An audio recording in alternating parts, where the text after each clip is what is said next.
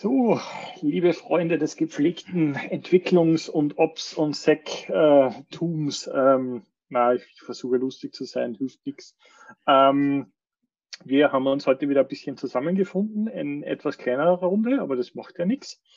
Ähm, wir haben ein paar Themen, beziehungsweise ich, ich war letzte Woche eigentlich im Urlaub, ähm, habe aber trotzdem ein ähm, bisschen Lego gebaut, bisschen Technologie gelesen. Ähm, einmal kurz meinen Screen sharen, wenn das mit dem Button funktioniert. Habe das richtige, ja. Ähm, ihr seht, seht jetzt, glaube ich, die Agenda, oder? Ja. Ähm, mhm, genau. Wir haben, also wir haben einmal die Idee gehabt, beziehungsweise mit Nico gesprochen gehabt, ähm, wegen der, des Formats des Meetings oder der, des Coffee Chats, weil wir ja doch immer so ein bisschen was herzeigen und ein bisschen was diskutieren, ähm, ob wir das Ganze noch ein bisschen aufpeppen können, beziehungsweise halt sagen, was, was sind jetzt Themen, die vielleicht interessant sind für alle anderen. Ähm, eben, ich habe es jetzt einmal einfach adaptiert, also der, der, der Merge-Request, der da referenziert ist, ist im mhm. Endeffekt das Issue-Template für die Meetings oder für den Coffee-Chat. Ähm, um zu sagen, naja, was in News halt drinnen steht, ähm, kann man vielleicht kurz ansprechen, ist aber nicht wirklich relevant. Ähm, oder schon relevant, aber halt quasi asynchron zum, zum Anschauen. Und, und dann auch schaut man halt ein bisschen so in die Topics rein, wo es halt um CICD, DevSecOps und Social gehen könnte.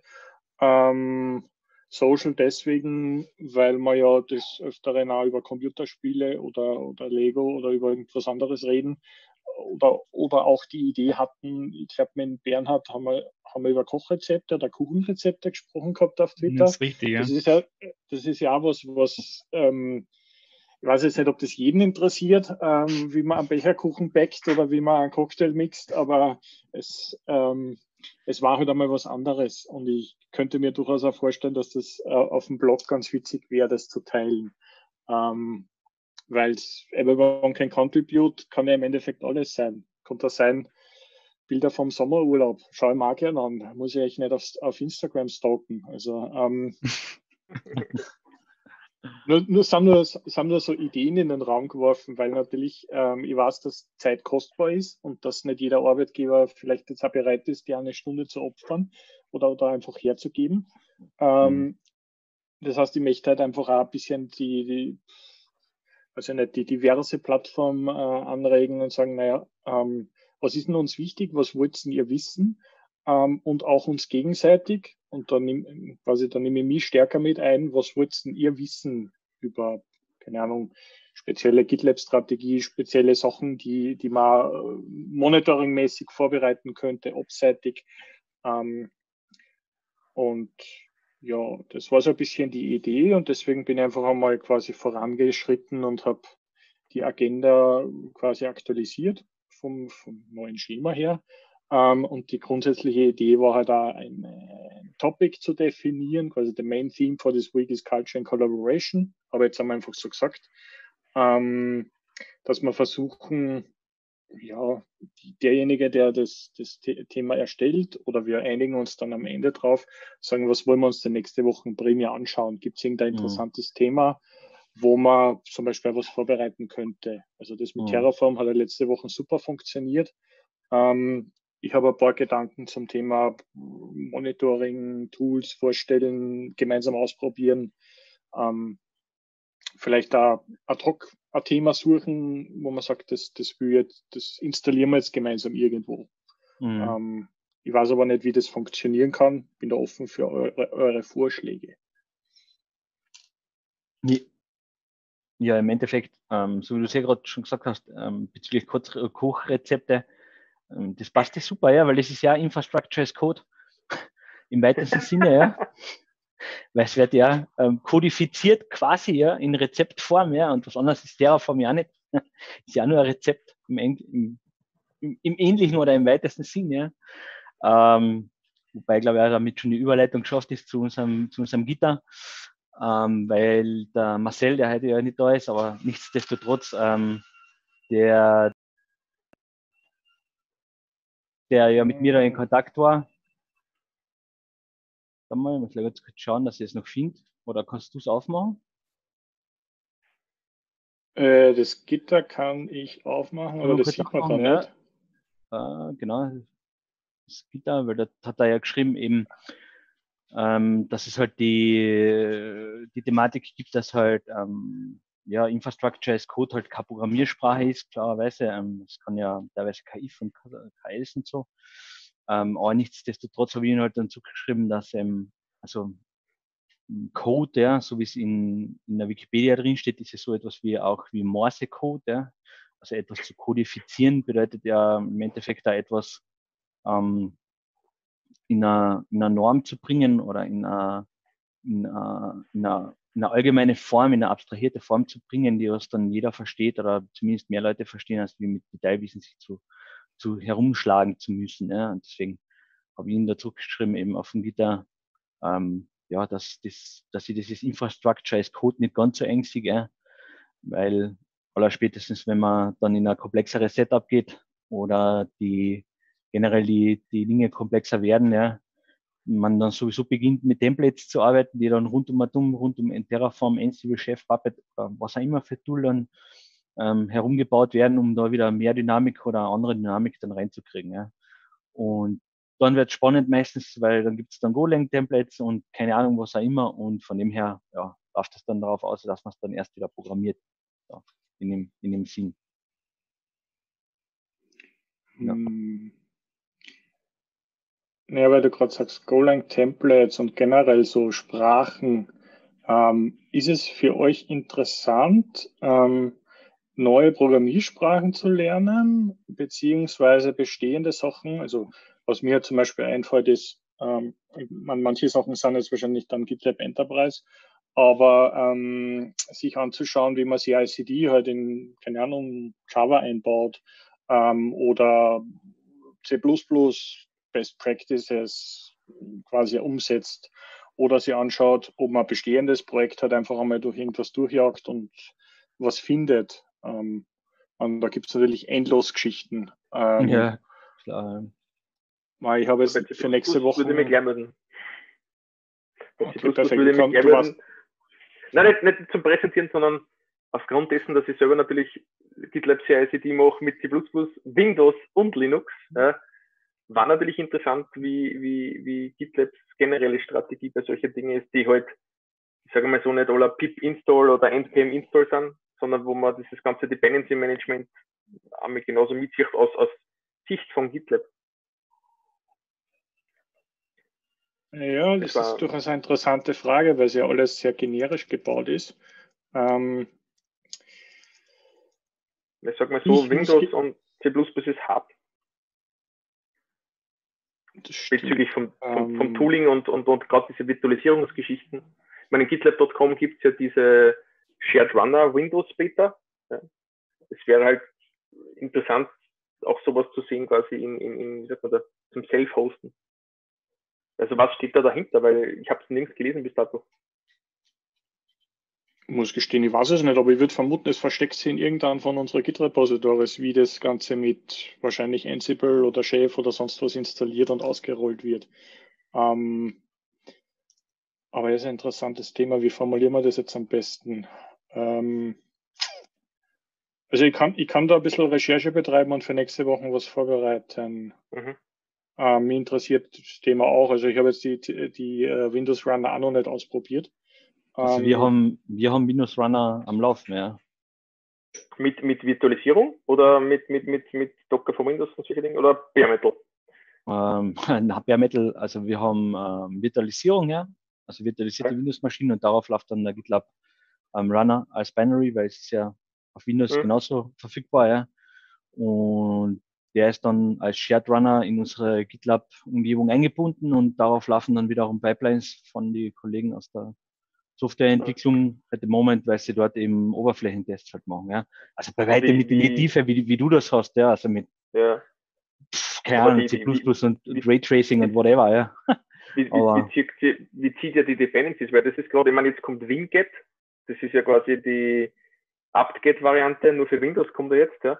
Aber bis ja. dato, wo halt Dependencies äh, draufziehen auf eine Windows-Maschine, echt was, was Lustigeres gibt's da. Ja, bei uns, Conan, ja, was du ja. kennst, den C++ Package Manager, der ist super gut für das. Ja? Ja, ja. Aber wenn ich mir anschaue, wie ich es in Docker und Linux mache, drei Zeilen und das Ding rennt, ja, und in Windows, puh. Also da muss ich ehrlich, schon, Sorry. Da muss ich ehrlich gestehen, ähm, da haben es wir, was das anbelangt, eben genau von dem Hintergrund etwas einfacher, weil bei uns geht es da vor allen Dingen um, um simple Bananen, sagen wir mal in Anführungszeichen, Browser-Tests. Ja. Das heißt, Mhm. da ist keine weitere Dependency notwendig, außer der Browser. Der ja. Browser. Und, das Ja. ist dann relativ, sagen wir mal, unter Anführungszeichen, abgesehen davon, dass es auch zart funktioniert teilweise, ja, ähm, noch vertretbar straightforward. Ja. Ja, Ähm, aber auch das ähm, wandert all along dann in einen Container, weil da das nur ein Browser gebraucht wird und der Chromium ist ziemlich ähnlich zu einem Chrome jetzt als Beispiel, ja. Mhm. Ja, ist es halt eher, eher, eher, eher leichtgewichtig, ja. Aber wenn, wie, Ja. so wie du sagst, ja, wenn du jetzt natürlich ähm, boah, irgendwelche Spezial-Windows-Sachen, glaube ich, brauchst, jui, ja. Es ist, es ist vor allem GitLab ist ja entstanden, oder GitLab CI ist ja, glaube ich, entstanden mit dem Gedanken, mit diesem Docker-Image. Ne? Das ist ja quasi bei denen quasi von, von Stunde Null gewesen. Mhm. Ähm, das funktioniert in der Linux-Welt super gut. Ja? Unix, äh, was willst du mehr als das? Ja? Ähm, in der Windows-Welt ist halt so, dort, ich glaube, dort, es passiert ein bisschen Umdenken, dass man dort halt nicht mit dem reinen Docker für Windows arbeiten kann. Ich weiß nicht, wer das schon mal verwendet hat, das ist ein einziger Pain. Ähm, und wenn du das laufen hast, bringst du nichts drauf, weil ohne UI geht gleich bei den 90 Prozent der Sachen gleich gar nichts mehr. Ähm, diese, diesen, diesen, wie sage ich da, diesen, ich nenne es jetzt nicht Rückschritt, das ist der Fall, aber dass, dass doch GitLab jetzt den Weg gegangen ist und gesagt hat, okay, wir brauchen virtualisierte, also wirkliche VMs, äh, um, um das abbilden zu können. Das, diesen, diesen Shift finde ich sehr interessant, weil wenn man sich anschaut, wie rennt das Ganze, weiß nicht, bei GitHub Actions, Asia und keine Ahnung was, du, du siehst Servus. überall Prepackaged, hallo, Servus. du siehst überall Prepackaged Sachen, ja, da ist jetzt Go-Version so und so drin, Hauptsache so viel reingepackt in die VM, was geht, ja. Und das ist halt schon so, nee. Also, ähm, haben wir gedacht, bevor ich das jetzt recherchiere für nächste Woche, wie wir es gebaut, schon mal gebaut haben, haben wir gedacht, ich google doch einfach mal. Ähm, also wir haben früher das Problem gehabt, ähm, Singer 2 zu bauen, was in C geschrieben ist, ähm, und Boost als Dependencies hat und ähm, OpenSSL und Bison und Flex. Bison und Flex brauchst du, um, um einen Config-Compiler zu bauen, beziehungsweise Genau. äh, äh, Config-Sprache in Tokens zu parsen, um das Ganze dann in Objekte zu kompilieren, vereinfacht gesagt. Ähm, zu dem ganzen Spaß habe ich einmal vor Urzeiten auch sehr viel Dokumentation geschrieben. Schauen wir mal, ob es den Pfad noch gibt. Ähm, okay. Äh, Technical Concepts. Also ich glaube, die Hälfte von der Isinger 2 Doku kommt eh von mir. Und ich habe mir dann halt einmal den Spaß gemacht, um das Ganze ein bisschen zu dokumentieren, wie das funktioniert von der technischen Seite. Von den Abhängigkeiten her ist es so, dass das meiste mit Chocolatey installiert wird. Ähm, das heißt, der, diese Windows VM, die da im Hintergrund gebaut ist, ähm, die ist, wird, glaube ich, mit einem Ansible-Skript ausgerollt, die, was ich gerade nicht finde. Wahrscheinlich ist es irgendwo hin. Ähm, aber prinzipiell alles, was dann, was dann an, an Abhängigkeiten, glaube ich, ins System gezogen wird, müsste, und da bin ich jetzt, da weiß ich jetzt nicht genau, ob das tatsächlich so ist. Bild, macht das PS1-Skript das? Ja, das sagt, wo das liegen soll. Okay. Ähm, aber prinzipiell sind die Bildtools so ausgestattet, ähm, dass sie, ich glaube, sie liegen so, sogar im Git-Repository selbst. Also man kann dann im Endeffekt eine lokale Testumgebung dafür bauen, ähm, muss dann nur dafür Sorge tragen, wobei ich habe, ich habe alles dokumentiert, ähm, weil ich es nicht tausendmal machen wollte. Ähm, die komplette Development-Doku und hier ist das Windows Dev Environment. Ach so, da haben wir, ah, hm.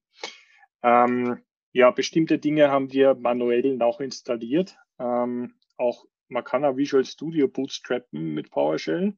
Das ist auch das, was, glaube ich, dann auf gitlab.com gemacht wird. Muss ich mir aber entsprechend anschauen. Ähm, grundsätzlich ist es so, dass du Flex und Bison mit, äh, mit OpenSS, äh, mit Chocolate installieren kannst. OpenSSL ähm, haben wir ein Problem gehabt, weil, äh, was war denn da? Ähm, wir haben, glaube ich, nicht Header-Only arbeiten können. Ähm, irgendwas Komisches war da. Boost ist auch wunderschön spannend zu bauen, geht aber mittlerweile über Chocolate, beziehungsweise auch kann man lokal bauen. Ähm, gibt, kommt mit Visual Studio Gott sei Dank mittlerweile mit. Und für die Pakete haben wir das Wix Toolset gebraucht. Das heißt tatsächlich so. Ja, ähm, Man kann, kann einmal fünf Sekunden über den Namen lachen und dann, dann findet man raus, dann findet man raus, dass es eigentlich fast nichts anderes gibt. Ähm, das Schöne daran ist, man kann jetzt in einer Beschreibungssprache, wobei XML halt, ähm, halt sagen, was, welche Abhängigkeiten äh, braucht man und was wird, kommt da quasi an binary-mäßig alles rein. Ähm, und ja gut, CMAC. Habt ihr da CMAC verwendet mit CPAC? Ja, ja, CMAC und CPAC, das stimmt, das ist ein gutes Detail. Wir haben früher AutoConf und AutoTools verwendet, haben dann festgestellt, dass wir unsere, unser Visual Studio Projektfile dann selber pflegen müssen ähm, und haben dann irgendwann, glaube ich, 2014 oder so alles auf CMAC umgebaut. Ähm, was den Vorteil hat, dass du es halt cross, also nicht cross compilen kannst, aber du kannst das halt auf Linux, Unix bauen, also einfach CMAC und dann Build und keine Ahnung was mit Make. Ähm, plus auf der Windows-Seite hm, generierst du halt auch im Endeffekt damit CMake die Project-Files und kompilierst das dann mit dem Visual Studio Compiler. Ähm, wir haben es, ja. glaube ich, nie mit MingW oder mit äh, GCC dann drinnen probiert und auch nicht mit dem WSL 2, das, das Linux im Windows drinnen, haben wir auch nie wirklich ausprobiert. Das ist erst jetzt äh, quasi aktiv. Ähm, und der Anspruch von Isinger 2 war auch nicht, dass das jetzt eine full-blown Application ist, sondern dass das reiner Agent, der dann auf, auf einer, auf, einem, auf einer Windows-Kiste läuft. Ähm, mhm. Deswegen am Anfang war es so gedacht, dass Isinger 2 eigentlich auch mit MySQL und PostgreSQL als Backend auf einem Windows-Server laufen kann. Ähm, wir haben dann relativ schnell festgestellt, dass wir performance-technisch keine, Ahnung von Windows haben ähm, beziehungsweise dass es halt irrsinnig schwierig ist oder ja, zwei Leute haben eine Ahnung, aber der Rest hat, also du musst ja, wenn du Software entwickelst ähm, und auch verkaufen willst, ähm, den Support schulen wegen Fragen. Du musst die Dokumentation mhm. entsprechend schreiben, du musst äh, Community Management und Community Support machen. Und die große Schwierigkeit, die, die wir damals gesehen haben, ist, dass wir halt ja, Event-Log musst du erklären, wie du es debugst oder wie du es überhaupt aufmachen kannst. Du brauchst sehr viele Screenshots in deiner Dokumentation drinnen. Ähm, und wenn es dann halt wirklich um Performance geht, verhält sich halt Windows in manchen Stellen anders, ähm, weil es halt da anders programmiert werden muss. Also du kannst nicht auf die, die libstd.io oder libstd.c++ drauf zugreifen, sondern verwendest halt das, was dir Microsoft im Visual Studio Compiler anbietet. Ähm, mhm. Und das verhält sich teilweise anders. Mhm. Habe ich Viel letzten anders. Sommer mal debuggt mit Coroutine. Michael, ähm, ich kann einen Vorschlag machen. Ich weiß nicht, ja. ob ich bis nächste Woche dazukomme, aber wir haben äh, sehr, ich nenne es jetzt einfach eine, moderne C++-Build-Pipeline, weil wir dann, und das ist in GitLab ja auch dabei, und ich habe die Registry von Conan in GitLab noch nie ausprobiert. Ähm, ich könnte euch mal zeigen, wie wir C++ entwickeln, so dass das auf alle Plattformen läuft mit einem und demselben Packet Manager System. Ja aber bin mir, ich muss ein bisschen was zusammenschreiben, weil ich kann nicht die Firmenrepos verwenden. Aber wenn ihr wollt, kann ich da auch mal was herzagen.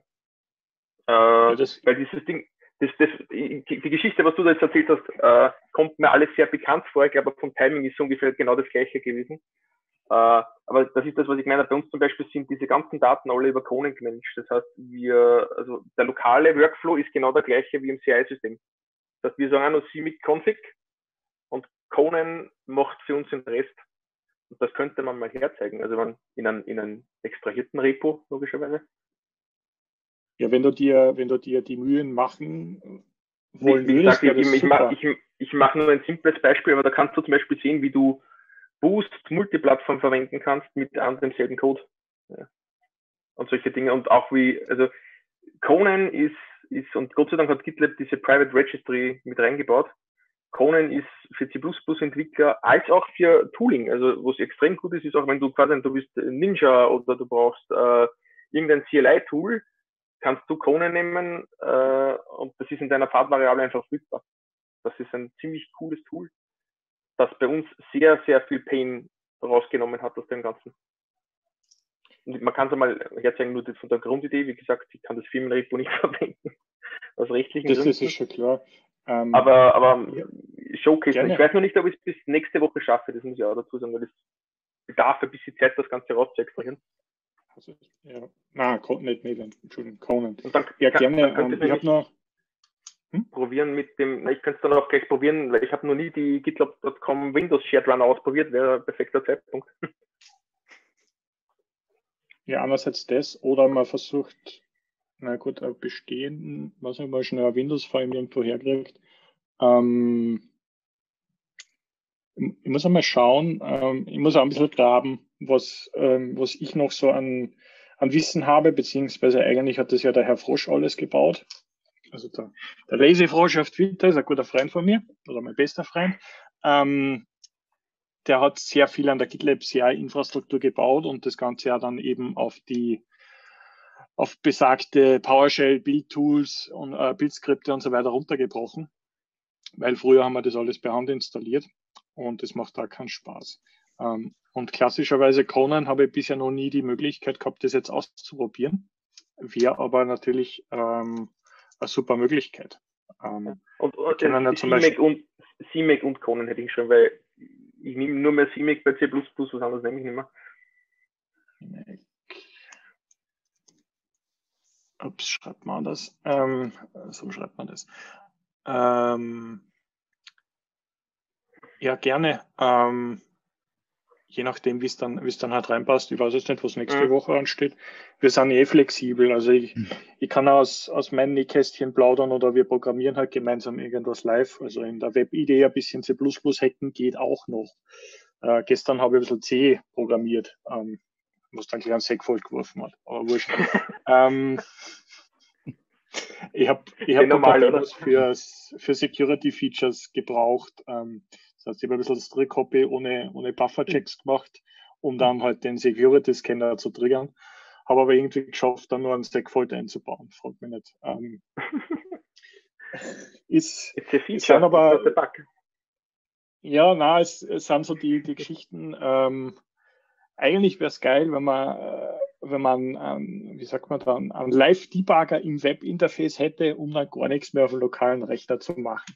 Ähm, ja. Das geht sicher irgendwie, aber ja, ich habe dann doch wieder ein LLDB auf macOS angeworfen, um ein bisschen reinzuschauen. Ähm, habe Assembler-Code gelesen und habe ich es wieder zugemacht.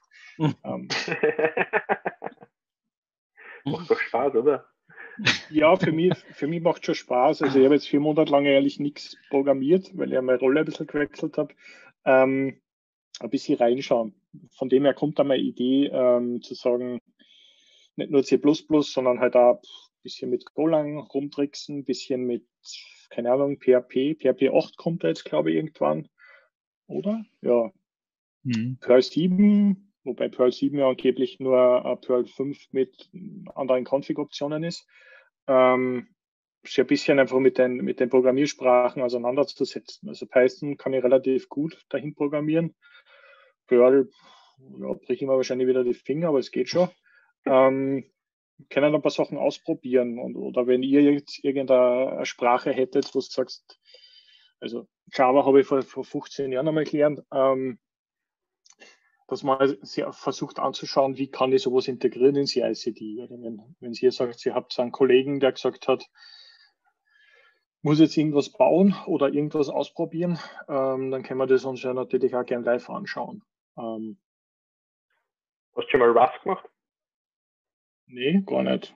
Steht auf meiner ganz langen To-Do-Liste. Wäre aber natürlich eine super Möglichkeit zu sagen, äh, schauen wir mal, ob es ein Online-Tutorial gibt. Also schauen wir mal, ob es ein Online-Tutorial gibt. Ähm, für, für Rust fällt mir immer nur die Zeit, weil das ist ein bisschen, da brauchst du ein bisschen am Anfang. Was? Tutorial for C++ Programmers, ja, das nehmen wir doch gleich. ähm, das, das, der Repo-Name ist super. vor CPPP. Oh. Hm. Okay. Ja. Also wenn, ja, okay. wenn du C und C, C und C++-Code langsam zum Kompilieren empfunden hast, dann ist es fast noch viel schlimmer. Echt? Okay. Ja, keine, ja, keinen inkrementellen Linker. Das ist, aber, aber schau, du kannst. Ah, kein. Oh, ah, hm. Jetzt kommen wir schon wieder in die, in die ganzen technischen Sachen rein, aber ja, der, der Vorteil oder der, die Geschichte, die die GCC äh, genommen hat und auch LNVM bzw. Clang, das ist ja teilweise super optimiert, wenn man den neuen Compiler verwenden kann. Ähm, bei Singer habe ich immer das Problem gehabt, dass ich, Entschuldigung, Schimmel-Software äh, supporten musste, ähm, was darin resultiert, dass du auf ein GCC 4 Kenne ich, kenne ich alle. Drei, irgendwas, wo man dumm, wo man dumm trickst. War das 4.7 oder 4.9? Also wir konnten damals keine C++11 Features lange Zeit einbauen, weil es halt gewisse Distributionen mit Agents noch gab, so wie 10, äh, Red Hat 5, ähm, die halt den Compiler nicht hatten. Und die, die goldene Regel als C++ oder C-Entwickler ist, du verwendest immer den gleichen Compiler, der von Voice mitkommt. Weil wenn du dann nämlich einen neuen Compiler drauf installierst, ist dann immer ABI-kompatibel zu libc und anderen mhm. Libraries. Und das macht dann eigentlich nur Boom. Also auf Windows war es früher der Bluescreen. Ähm, auf Linux ist es halt, ja, es geht halt nicht. Ähm, und das Witzige war, oder witzig, ähm, wir haben mal versucht, die Singer zwar auf ARM laufen zu lassen, also beziehungsweise ARM HF und Raspberry Pi, die, die, die, äh, die Infrastruktur. Und ich glaube, das, das spielt ein bisschen in das Thema mit rein. Mal kurz googeln, ob, man, ob ich das finde. Singer zwar ARM HF, Nikolai, DNS Michi. So, ähm, da finde ich doch sicher Ah, ah, hm. Ich habe mir jetzt gedacht, ich finde ein Issue, aber wahrscheinlich ist es etwas. Also der Nikolai hat, hat für ein Projekt, glaube ich, früher mal die Isinger zwar auf ARM-HF gebraucht. Und das Problem an der ganzen Geschichte ist, erstens, äh, das Kompilieren von Isinger 2 dauert vier Stunden oder so. Selbst zum Debuggen musst du halt sehr defensiv programmieren. Und das zweite war, ähm, dü -dü, wo ist denn der Bug? Ähm, der GCC, der da mit Debian Stretch hm. mitgekommen ist, ich glaube, das war GCC 5, der hat einen unterschiedlichen Assembler-Code rausgegeben für bestimmte Datentypen von C++11. Also Static Initializer Lists und irgendwelche Dictionary Types haben immer funktioniert, weil er nämlich statt 8 Byte 4 Byte rausgerendert hat, mehr oder weniger für die Datenstruktur. Ähm, und du kriegst dann halt einfach Invalid Memory Access, wenn du das verwendest. Und das war eine ziemlich lustige Geschichte zum Debuggen, Akt, äh, weil du musst halt vier Stunden warten auf die ganze Geschichte. Und ähm, oder du hast halt Hardware, wo es dann doch ein bisschen schneller geht. Mhm. Oh, das ist? Good news everyone. Aha. Ja. Und wir haben es dann irgendwann zum Laufen gebracht und dann ist der nächste gekommen und hat gesagt, er hätte es gerne auf Fedora und EPEL auch noch. Ähm, da muss es halt, da, da, muss es halt wieder, wieder anders kompilieren. Ähm, das Problem ist halt, wenn du, wenn du sehr viele unterschiedliche Distributionen zur Verfügung stellen möchtest, geht da alles. Du kannst da, kannst da ähm, C++ jetzt für AX oder HPUX bauen. Das ist ja mittlerweile virtualisierte äh, Sachen gibt in der IBM Cloud zumindest, aber es kostet einfach auch alles Geld. Und das ist ja was, was da keiner, kein Mensch möchte dir Geld dafür zahlen, dass du jetzt Releases machst auf einer speziellen äh, Infrastruktur, aber jeder will es trotzdem haben. Ähm, das heißt, du musst ja dann irgendwann entscheiden und dann tot sterben. Ähm, ach so, ja, und eine lustige Geschichte ist auch noch, wenn der Compiler zu viel Memory frisst, dann killt er das, den Bild und auf einem Raspberry Pi hast du halt vielleicht nur 2 Gramm oder vielleicht 4. Ja. Ähm, du kannst das alles super schön virtualisieren mit Quemo. Ähm, es dauert dann halt wieder länger zum Kompilieren.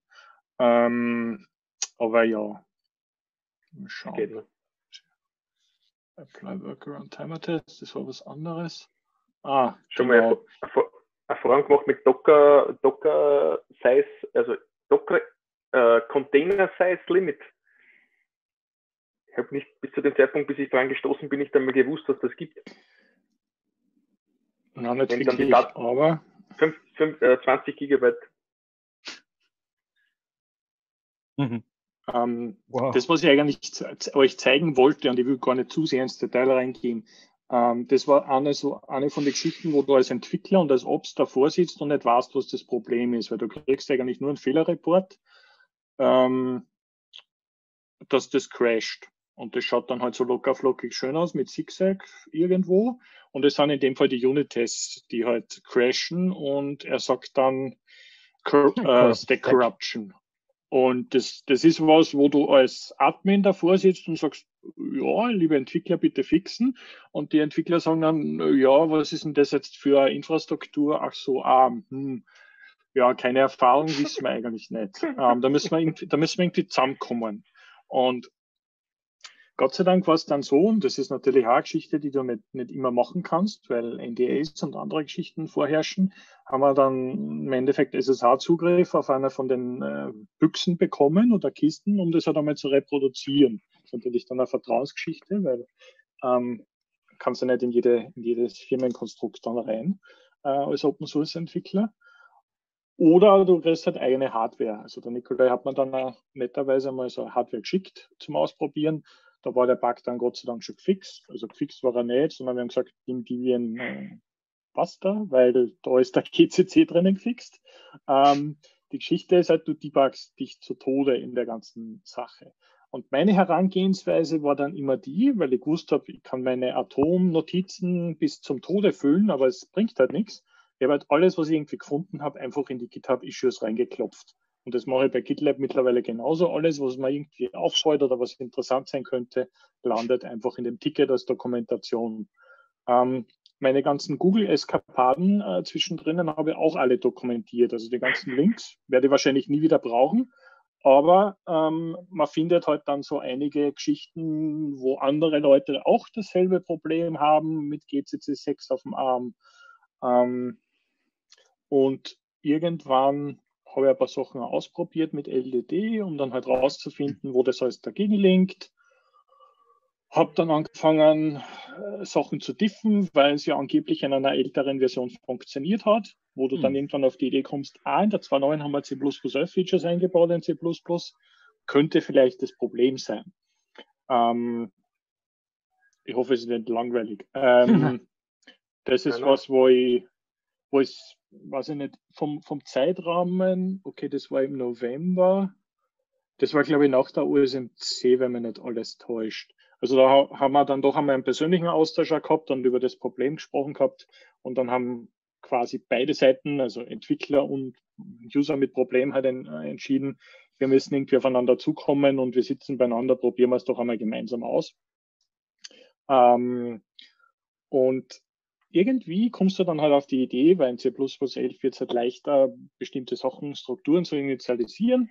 Weil vorher hast du, ist, ja, es, es geht schon, aber es ist halt vom Anspruch her, ja, sehr, sehr kann sehr, sehr schnell, sehr komplex werden für die einfachen Dinge. Ähm, und die Analyse war dann halt effektiv, dass ich sowas wie ein Git-Diff gemacht habe zwischen zwei Tags auf einer bestimmten Datei. Ähm, wir haben äh, eigene Dictionary-Klasse implementiert, die im Prinzip STD-Map ist, aber mit schöneren Gettern und Settern ähm, und dann Object-Logs drauf. Das heißt, Dictionary ist per Default einmal thread-safe, ähm, weil du in C++ das einfach per Default nicht hast auf einer Struktur. Du musst dich um alles selber kümmern. Wenn du aber objektorientiert äh, arbeiten möchtest, mit klassischen Value Types, also entweder Dictionary, Array, Integer, Boolean, wie du es in anderen abstrahierten Sprachen hast, ähm, haben wir uns da was Eigenes implementiert. Ähm, es gibt da Leute, die den Source Code von den Singer zwar angeschaut haben und gesagt haben, na ja, hm, kann man schon so machen, aber ist wahrscheinlich nicht Best Practice. Wir haben halt versucht, uns das Leben leichter zu machen. Ähm, und diese Initializer Lists kommen da halt auch vor in einer Funktion, die da implementiert ist. Und das Lustige oder das Spannende an der ganzen Geschichte ist, der Segfold ist nie an der gleichen Stelle aufgetreten. Das heißt, wenn du dann im Debugger davor sitzt, äh, siehst du einmal, dass es halt in der Dictionary CPP knallt, dann knallt es wieder in der Isinger App CPP, also beim Starten. Ähm, und dann gibt es auch diverse Unterschiede, wie es dann gebaut wird. Also LTO ist äh, Compiler Link Time Optimizations, irgend sowas, ähm, wo im Prinzip äh, versucht wird, wenn der Linker das zusammenbaut, das Binary, ähm, Adressen und Funktionscalls quasi mehr oder weniger zu mappen, zu optimieren, vereinfacht gesagt. Ähm, wenn du das ausschaltest, das haben wir, glaube ich, auf Slash ausschalten müssen, weil das da auch nicht gescheit funktioniert hat, ähm, dann hast du halt andere Ergebnisse. Ähm, wir haben eine Geschichte entwickelt bei Isinger, die nennt sich Unit Build. Ähm, ist eine ziemlich absurde Geschichte eigentlich, aber es, ähm, wenn du sehr viele einzelne CPP und HPP-Dateien hast, dann, ähm, dann muss der Compiler ja jede einzelne Datei kompilieren in ein .o-File und das Ganze am Schluss zusammenlinken. Das kann sehr rechenintensiv und zeitintensiv sein.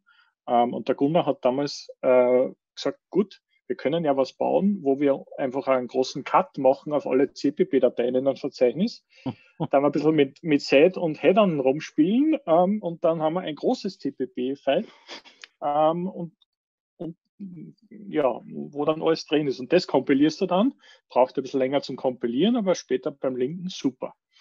Funktioniert 1A, ähm, ist aber nicht Best Practice, ist selbst entwickelt. Aber was, Michael, Michael, das ist in CMake seit vier Monaten ein Standard-Feature geworden. Kein Scheiß. Okay. Also das ist Unity-Build, das kannst du bei CMake anschauen. Äh, das, was der gemacht hat, das machen Spieleentwickler schon 14, 15 Jahre. Unity-Build. CMake 3.16 Unity-Build. 3.16. Ich, ich, denke, ich denke mir, dass das irgendwo daherkommt. Ähm, uh, aha. Das ist im Endeffekt das, was du gemacht hast, nur dass du CMake quasi sagst, hey, nimm jetzt zum Beispiel vier Files immer zusammen, gib sie in ein File, dann brauchst du es ja nur includen und dann Anführungszeichen und dann hast du genau so. Oh, ja.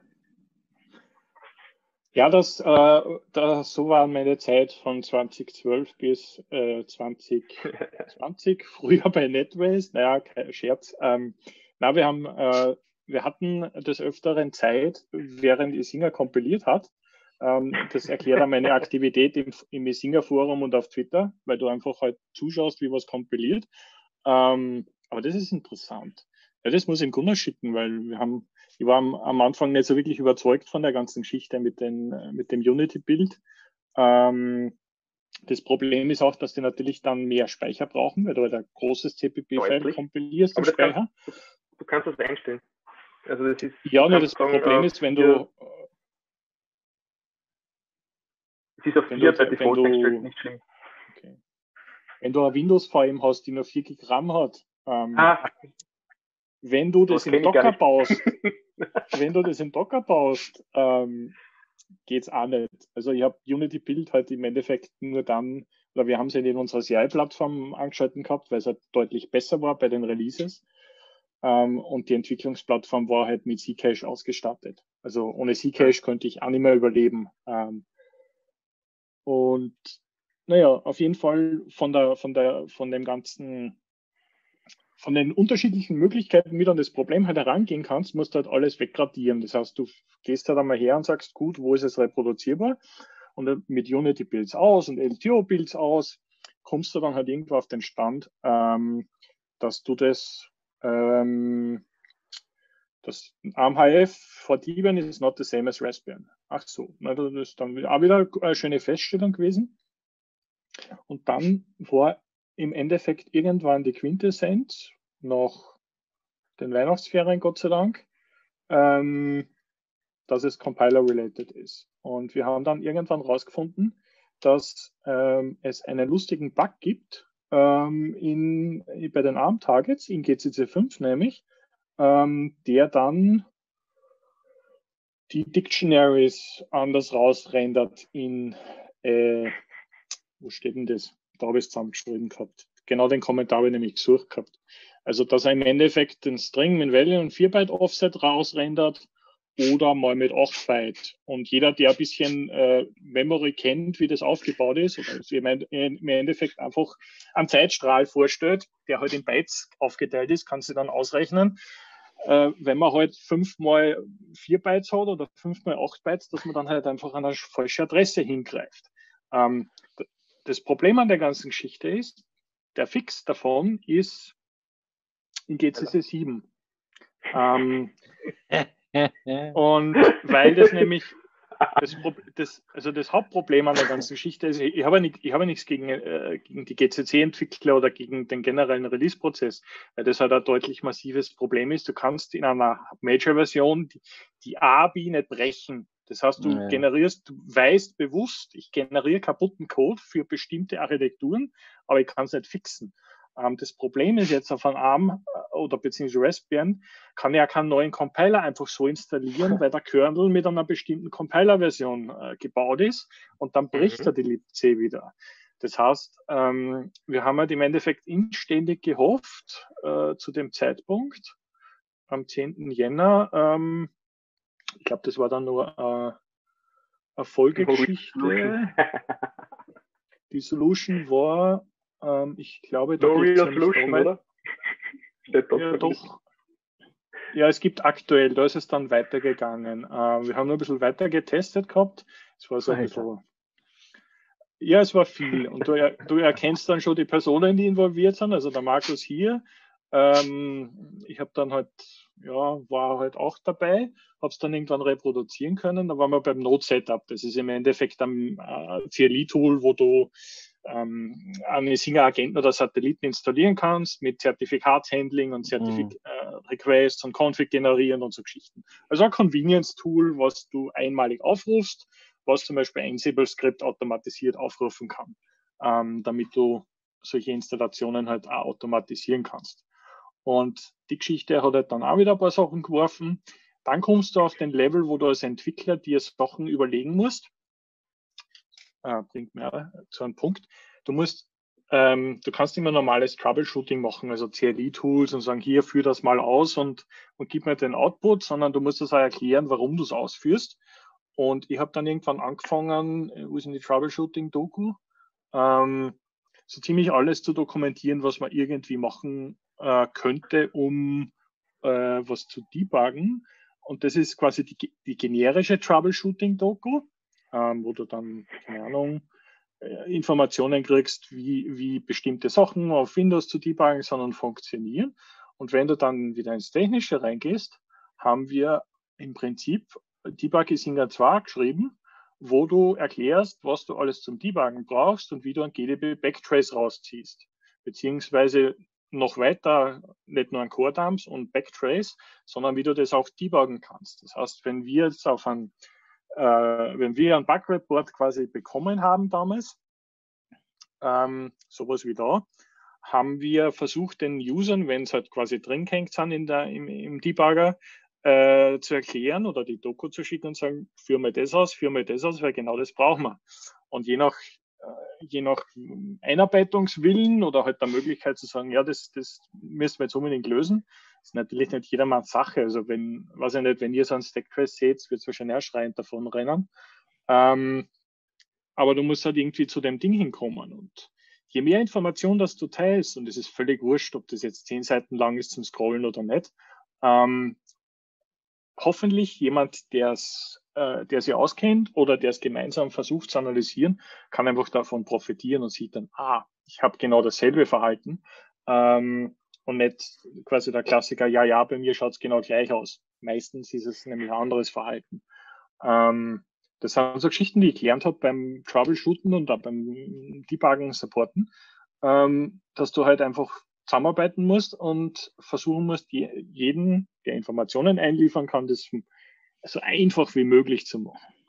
Und ja, die effektive Lösung ähm, von dem Ganzen ist, ja, wir haben dann Nee, wir haben keinen neuen GCC installiert. Wir haben zwar den Network Stack neu geschrieben, aber die Lösung des Problems war, dass wir im Endeffekt ein halbes Jahr ausgesessen haben, ähm, bis dann Debian Buster gekommen ist und wir eh schon gewusst haben und gesagt haben, naja, wenn du jetzt quasi auf deinem Raspberry Pi oder ARM-HF quasi debuggen möchtest, äh, einen Agenten betreiben möchtest, dann hast du die Möglichkeit halt, äh, das hier zu tun, aber alles, was irgendwie Stretch ist, geht halt einfach nicht ist natürlich irrsinnig schwierig, das äh, an, ich sage jetzt einmal klassischerweise dem User oder dem Admin zu erklären, dass es halt nicht geht. Ähm, aber manchmal hast du halt als Entwickler da keine Chance.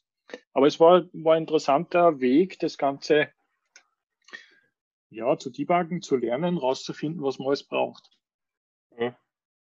ich würde es natürlich kein zweites Mal mehr machen, aber.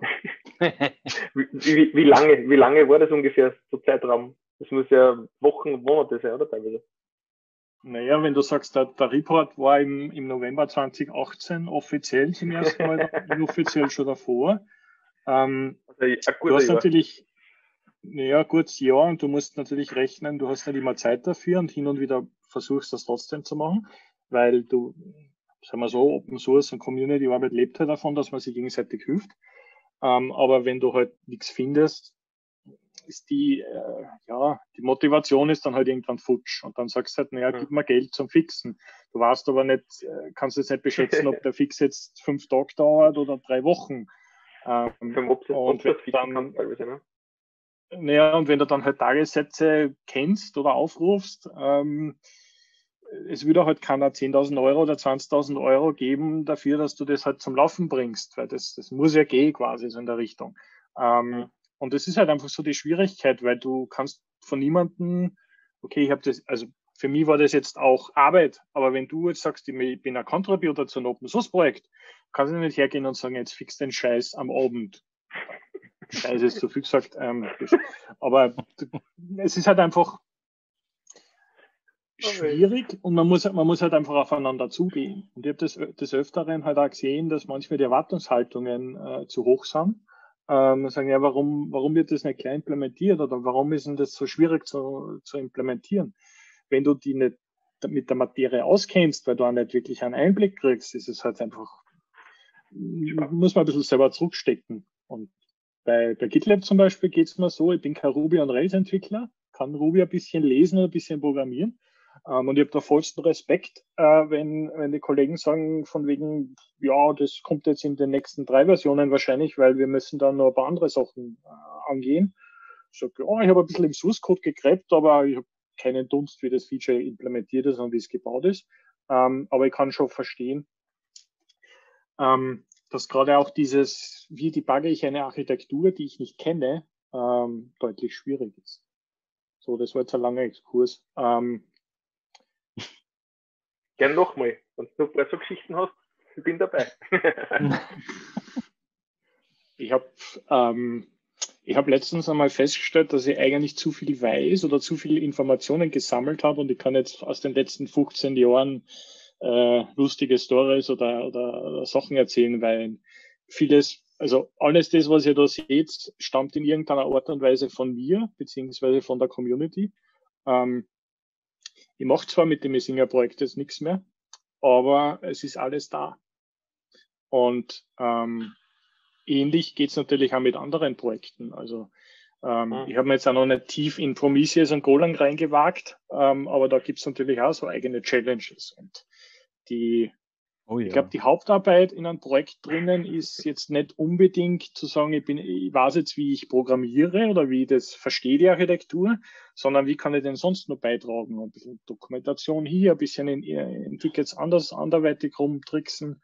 Drum, drum habe ich einmal so ein bisschen die Überlegung oder die Idee, ähm, oder was ich gerne mal machen würde. Und ich mache das aktuell immer am Donnerstag um 18 Uhr, weil da habe ich einen Ein-Stunden-Block drinnen, dass man halt sagt, man hm, geht nicht auf, ähm, dass man sich ein bisschen im Forum umschaut. Man, man macht halt im Endeffekt, ein, sagt man dann, ein Community Hackathon oder ein Community Support Hackathon.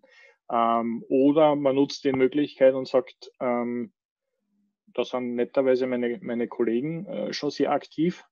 Ähm, man sucht sich ein Thema, was einen interessiert und versucht das Problem gemeinsam zu reproduzieren oder sich halt einfach anzuschauen. Ähm, oder wir machen es asynchron und ihr schaut ein bisschen ins Forum rein und also jeder schaut ein bisschen rein und sagt dann, ah, da habe ich was Neues gelesen. Ähm, das würde mich interessieren. Kennt ihr das Problem auch? Ähm, dass man sich ein bisschen mit dem auseinandersetzt. Aber das, wie gesagt, das sind alles Ideen. Ähm, ich finde es halt einfach interessant, weil so, so Themen wie dieses hier oder dieses AMHF, ich weiß jetzt gar nicht genau, wie ich da drauf gekommen bin, ähm, das macht es halt lebenswert oder das macht es halt interessant, weil an vielen Stellen kochen wir alle mit Wasser, das wissen wir, ähm, aber jeder gibt halt vielleicht ein paar andere Gewürze rein. Ähm, Oder trinkt es pur. Ähm, das kann auch sein. manchmal, manchmal verbrennt man sich ja die Zunge. Ähm, ja, ich, ich, kann euch stundenlang aus meinem Leben erzählen, das ist kein Problem. Ähm, ich möchte aber natürlich auch, dass, äh, dass ihr einen Schrank aus, aus eurer Jugend erzählt und dass wir ein bisschen was Technisches gemeinsam machen. Ähm, ich würde einfach einmal festhalten, äh, die, die Michael im Meeting heißen, kümmern sich um Windows und C++ bis in ein, zwei Wochen. Ich bin, ich bin nur ähm, gespannt mit dem Compiler, bin ich echt gespannt, weil die Windows waren, aber schauen wir mal. ausprobieren. Ähm, ja, wir können uns ja gemeinsam live ausprobieren.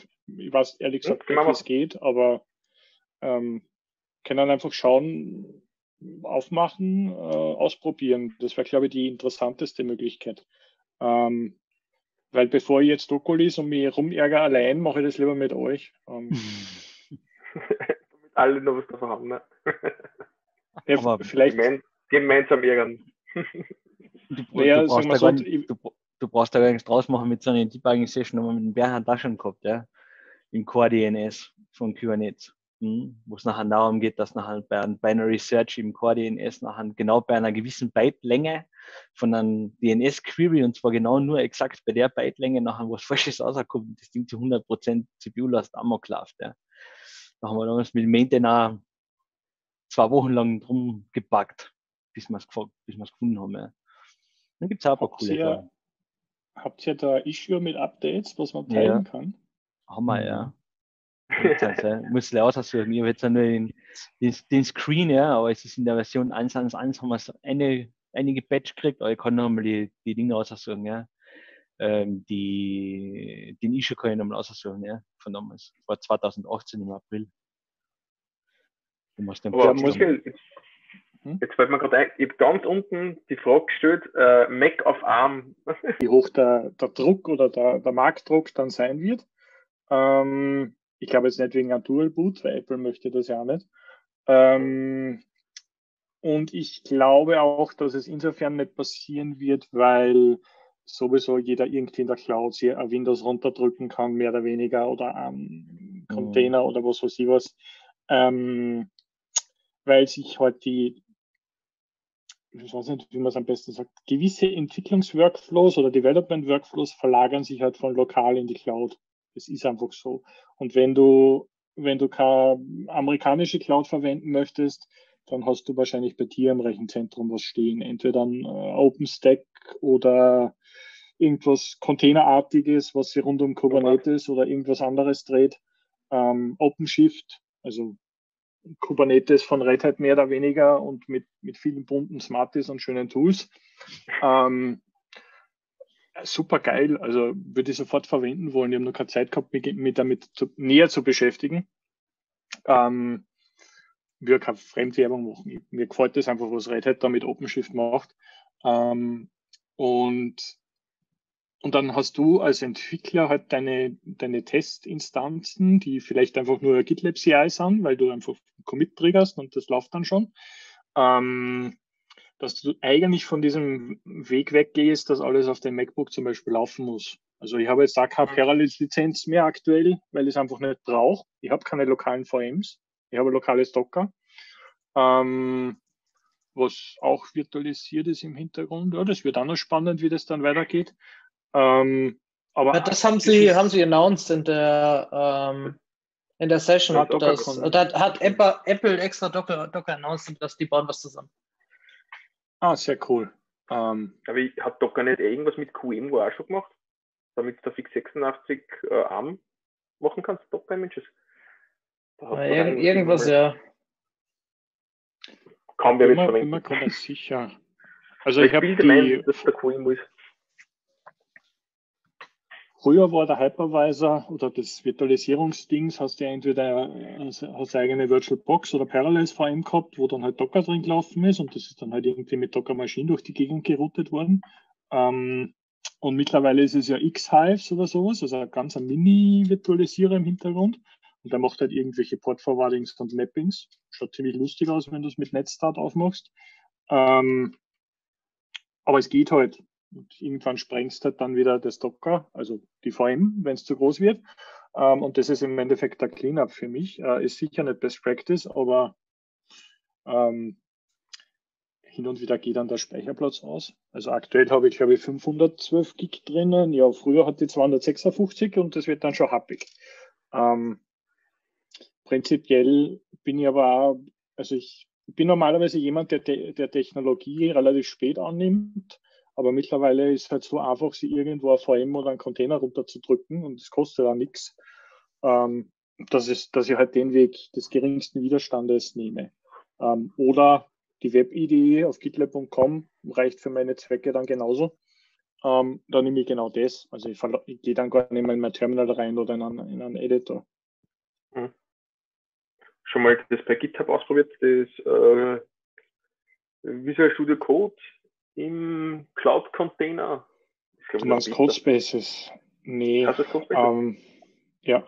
Ähm, ich habe es gesehen, ich habe mir die, die Präsentation oder den Livestream angeschaut zu dem Thema, habe gesehen, dass sehr viel Node.js drinnen ist und ich kann das nicht wirklich. Ähm, habe mich dann halt gefragt, ja, das klingt alles super spannend, wenn ich, also du kannst im Endeffekt in dein Manifest, ähm, in, im Project Manifest dann halt festlegen, was du jetzt in die Umgebung oder in den Containern auch installieren willst. Ähm, das ist im Hintergrund, ist es ein umgewidmetes Microsoft Azure ähm, online irgendwie war der Name früher mhm. und jetzt wurde es halt mehr oder weniger weiterverwendet. Ähm, was mir ein bisschen Sorgen macht bei der ganzen Geschichte du kannst da drin alles installieren, ähm, wo ich nicht genau weiß, wie das dann ist, wenn ich da halt einen Exploit schreibe, um da ein bisschen auszubrechen aus dem Ganzen, weil ich glaube, dass das im Hintergrund Container sind und keine VMs. Ähm, und die andere Geschichte ist, du kannst es nicht offline hosten. Das heißt, das, was du bekommst, wenn du offline haben möchtest, kriegst du eine private Microsoft Cloud oder ein privates Azure Profile, irgendwie so, ähm, was dann aber wieder trotzdem in einem amerikanischen Rechenzentrum ist wahrscheinlich. Und mal das vom Firmenkontext gesprochen, von der Idee her, dass das dann da drinnen läuft, super coole Idee. Ähm, ich weiß, dass die Kollegen das auch schon mal bei GitLab diskutiert haben. Ähm, wie man das am besten einbauen könnte. Und ich glaube, die erste Iteration von dem Ganzen ist einmal die offizielle GitLab-Integration von Visual Studio Code ähm, bei uns zu haben. Ich glaube, da wird gerade dran gebaut. Ähm, um dann halt die Möglichkeit zu schaffen, diese Workspaces oder Codespaces da nativ irgendwie anbieten zu können. Man muss sich aber äh, im Kopf halten, dass da immer ähm, äh, dass da immer im Endeffekt äh, serverseitige Komponente dazu, dazugehört. Mhm. ähm, das muss halt jemand das, bereitstellen. Gibt es das Überlegungen, weil wenn ich mir das perfekte Setup wünschen würde, dann würde ich mir sowas in die Richtung wählen wie es Code im Browser, also direkt in GitLab. Aber ich bin ein Native-Entwickler und ich brauche die Desktop-UI. Es wäre super cool, wenn die X11-Server äh, WebAssembly im Browser rennen würde dann kannst du nämlich wirklich alles streamen, auch die Desktop-Sachen. Das wäre so quasi dieses Wunschdenken. Es gibt da ja, irgendwo ein Issue ähm, zu, dem, zu dem ganzen Thema, da habe ich mich auch schon mal zu ausgelassen. Ähm, ich schaue mal schnell, ob ich den finde. Sobald du ähm, Desktop brauchst, ist es schwierig dann, ne? Ja, also Desktop war da definitiv noch nicht mit im, im Gedanken gut, aber das schadet ja nicht. Es ist nur die Frage, wo war das? Äh, also ich suche, ich suche, ich suche. Frage ist, ob ich finde. Ja, wir können es asynchron machen und dann für nächste ja. Woche, für nächste ja. Woche uns das Thema anschauen. Also genau, Zwiegespalten C++ und Windows ausprobieren und ein bisschen Code mit, mit Remote und WebAssembly und Schieß mich dort machen. Ähm, das sind also Themen, da kenne ich mich nicht besonders gut aus, aber ähm, man, kann ja, man kann ja versuchen, gemeinsam Sachen zu lesen oder auszuprobieren. Ähm, ich habe es gerade gefunden, ist ein Epic, habe den Link gerade in die Comments gepackt.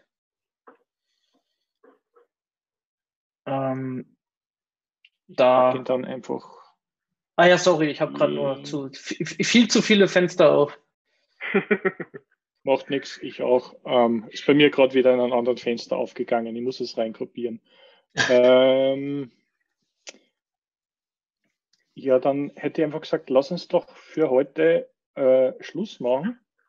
Ich hätte eine kurze, kurze Frage, ähm, weil ich da gerade hänge. Hat von euch irgendjemand ähm, auf Kubernetes mit den GitLab Managed Apps gespielt? Und zwar mit der neuen Alpha-Variante, wo man im Prinzip in seiner Pipeline definiert, was man für Managed Apps gerne hätte. Ähm, und wenn das dann kracht und Helm sagt, er kann nicht mehr updaten, weil er keinen Deployment Release hat, ähm, wie man da weiterkommt, weil irgendwie bauen sie mit Tiller rum, aber es gibt keinen Tiller und es ist irgendwie Vogelwild.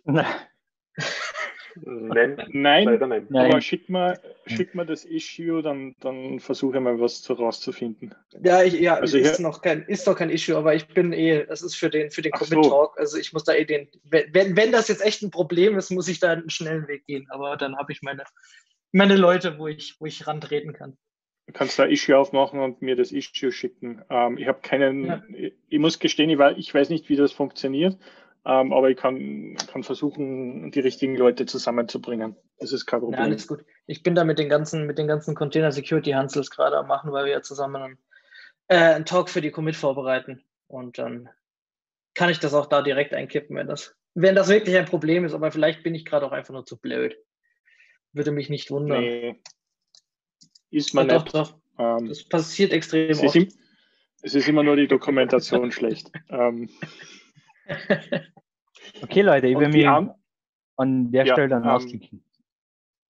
Ja, wollte wollt ich gerade sagen, ähm, vielen Dank für die, fürs Mitmachen. Nächste Woche machen wir Windows, C++, ähm, Schieß mich tot und vielleicht ein bisschen äh, Home Stories äh, von der Strabag. Mhm. Ähm, oder, kann man das so sagen? Ja. Ähm, ein, paar, ein paar Insights. Ähm, passt. Dann wünsche ich klar. euch einen schönen Nachmittag und einen schönen Abend. Und wir sehen uns nächste Woche. Jupp, ciao. Tschüss. Ciao.